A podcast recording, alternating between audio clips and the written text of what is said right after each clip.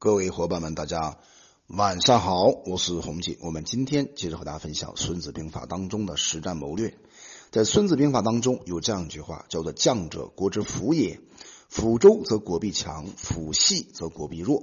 这是谋兵谋攻篇当中的寥寥几句话。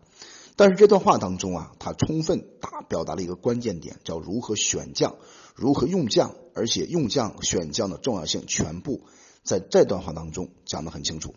比方说，在三国当中的曹操，他呢在自己的实践当中啊，从敌我双方之中，那么他深刻的认识到这个将的重要性，因此他在把？选将层面呢，当做整个计谋在做事之前最核心的部分。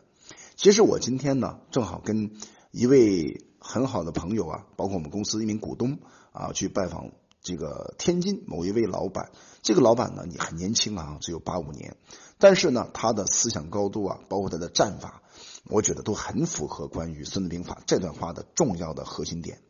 他在整个开店的过程当中呢，特别关注如何选人、如何用人。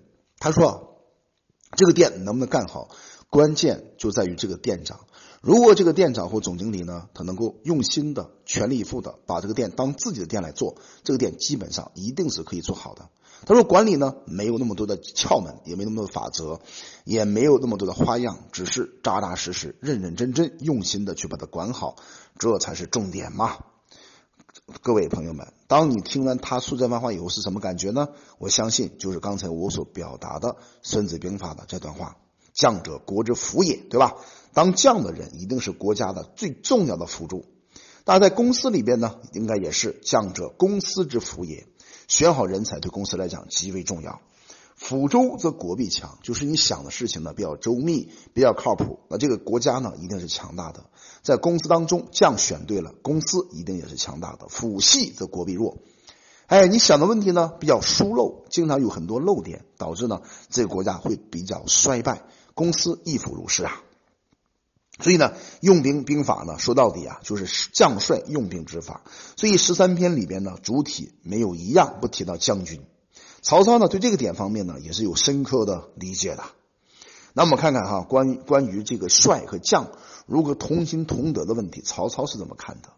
那曹操呢，在他认为啊，君主和大将的关系的时候呢，是特别关键、特别重要的。而且兵家也认为啊。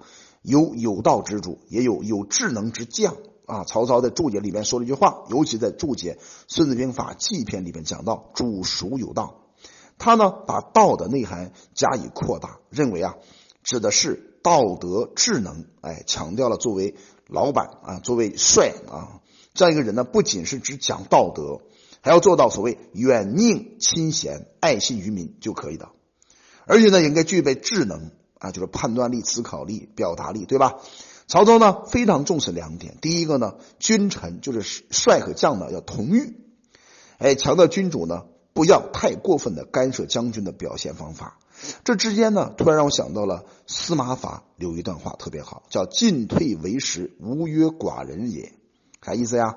哎，就是在进退的过程当中，不一定受到上级老大的。这个整个的控制要根据当时的情景、当时的时空变化来进行选择，这一点是蛮重要的。同时呢，在曹操认为，那么继承强调了将能而君不欲的思想，什么意思呢？指出啊，在特殊的历史条件下面，苟便于世，不苟于君命也。这是他在《孙子兵法·九变篇》当中的一段注解。无疑呢，这是根据他和汉朝最后一位皇帝汉献帝啊天子的特殊关系，和呢步兵遣将本已经完全掌握在自己手中的事情，必然强调的事情。所以我们可以看出来哈，那么曹操在军和将之间，他的关系摆得很清楚，如何让君臣之间形成很强大的联合作战的系统，这是整个曹操内心深处啊非常关注的问题。那我们今天继沿着曹操啊进一步探讨。对吧？因为曹操呢，毕竟是注解《孙子兵法》的第一人，他在这个方面呢，结合实际的战争经验，还是有一点值得我们去思考学习的。比方说，在将夷有武德的时候，孙这个曹操呢，也做了一些注解。孙子说啊：“将者，智信仁勇严也。”这是《孙子兵法》纪篇的内容。曹操在注解的时候呢，特意强调将夷武德备，啥意思呀？就是说，好的将军应该全面的具备五种德行：智能机变发谋，识能变通。有信的人呢，能明赏罚；懂得人心之人呢，能负重，而且能够得到大家的心思。勇敢的人呢，能决胜成事而不畏缩拒敌；严格的人呢，能立威。哎，这五点，然后呢，被曹操认为是将级有五德。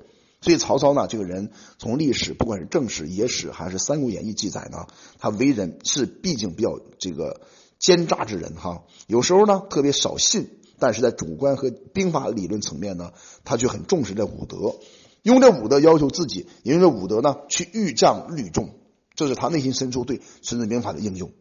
同时呢，他以武德要求将领呢，尤其特别重视所谓智勇兼备，还有信言同举的将领。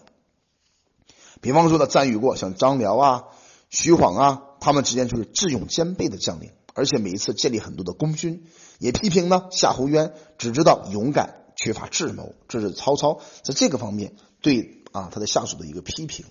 那我们进一步探讨呢，曹操在将领当中有个武威，就将有武威。你看啊，《孙子兵法》当中讲过将有武德，同时也讲了将有武威。哪有武威呢？哎，我们进一步探讨，就是必死呃必生。愤速、廉洁、爱民，这是五点，对吧？那曹操呢，接受了《孙子兵法》将有五威的说法。那我们今天看一看哈，将帅有五种，就是性格上有缺陷造成的危险。只知道呢死拼就会被杀掉，贪生怕死呢就会被俘虏，特别容易急躁易怒呢就经不起刺激，怜爱自节呢就会受不了侮辱，爱护民居民呢就会因为啊掩护居民最后遭受到烦恼。这是五种很关键的危险。是将帅的错误，也是用兵的灾害。所以军队的覆灭呢，将帅被杀害，都是由于这五种危险而引发的，就是不可不认真的思考和警惕。那曹操呢，按照他自己的作战思想呢，理解并注解了这个所谓将有武威的思想模式。